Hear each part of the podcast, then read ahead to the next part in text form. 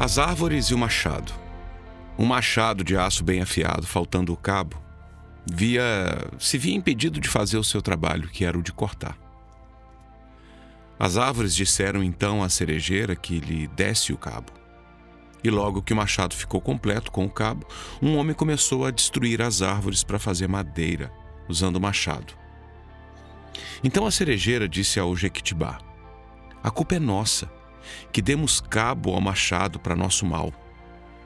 Se não tivéssemos dado um de nossos galhos para fazer o seu cabo, nós estaríamos seguras e não precisaríamos ter medo do machado. Moral da história: Quem vir que o seu adversário está incapaz de lhe fazer mal, não lhe dê condições para que ele se torne capaz e nem lhe dê armas se o vir desarmado. Virtude é perdoar o inimigo, mas idiota é quem, além de lhe perdoar, o favorece tanto que depois ele possa prejudicá-lo.